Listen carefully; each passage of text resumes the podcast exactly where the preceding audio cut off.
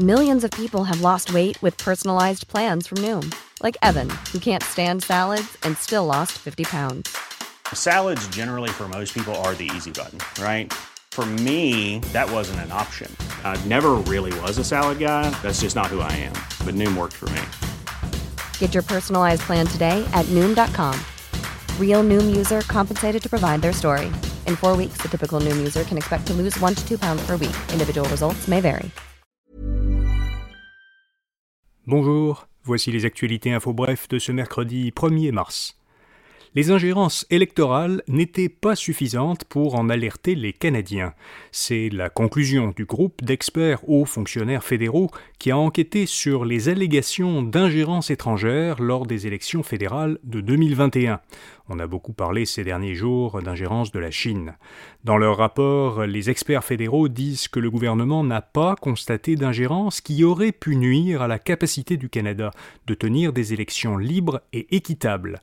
Le service canadien du renseignement de sécurité a bien constaté des tentatives de la Chine d'influencer le résultat du scrutin, mais les menaces observées n'ont pas atteint le seuil requis pour procéder à une annonce publique. Un comité parlementaire fédéral interrogera des dirigeants de Google. Le comité permanent du patrimoine canadien a assigné à comparaître lundi prochain plusieurs hauts dirigeants de Google, dont le président des affaires mondiales et chef des affaires légales, et une vice-présidente qui est aussi la dirigeante de Google Canada. Cette convocation intervient après la décision de Google de limiter l'accès aux nouvelles à des utilisateurs canadiens de son moteur de recherche. Le géant du web s'oppose au projet de loi fédérale C11. Cette loi obligerait Google et Meta à conclure des ententes commerciales pour partager leurs revenus avec les médias d'information canadiens. Québec pourrait forcer Netflix et Spotify à diffuser des contenus québécois, ou davantage de contenus québécois. Le ministre de la Culture, Mathieu Lacombe, dit que le gouvernement Legault serait prêt à déposer un projet de loi pour s'assurer que les services de vidéo et de musique en continu mettent suffisamment en avant les artistes québécois. La réglementation de la radiodiffusion est une compétence fédérale.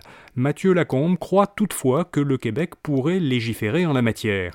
Il précise qu'un éventuel projet de loi provincial ne serait pas en contradiction avec le projet de loi C11 actuellement débattu au Parlement à Ottawa, mais plutôt complémentaire de ce projet. TikTok disparaît également du téléphone des fonctionnaires québécois. Le gouvernement Legault interdit désormais, comme Ottawa, l'installation et l'utilisation de l'application TikTok sur les téléphones gouvernementaux. À compter de vendredi, le réseau social sera aussi banni des téléphones professionnels des élus et du personnel politique de la Chambre des communes. Les conservateurs et les libéraux fédéraux ont étendu cette interdiction aux membres de leur caucus sur leurs appareils professionnels et privés. Le Bloc québécois, lui, ne proscrit TikTok que des téléphones professionnels de ses députés. Et puis pourquoi Québec et Ottawa interdisent TikTok à leurs fonctionnaires? Eh bien, l'application TikTok, comme les autres réseaux sociaux, collecte certaines données de ses utilisateurs.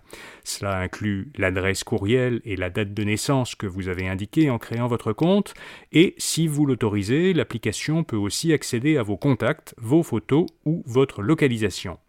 Mais la différence entre cette application et Facebook ou Instagram, par exemple, c'est que TikTok appartient à ByteDance, une entreprise chinoise.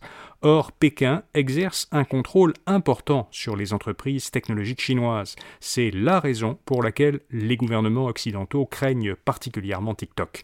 Pour en savoir plus, lisez notre article d'explication à infobref.com.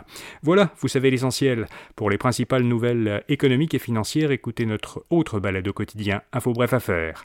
À demain matin pour d'autres actualités Infobref. Bonne journée.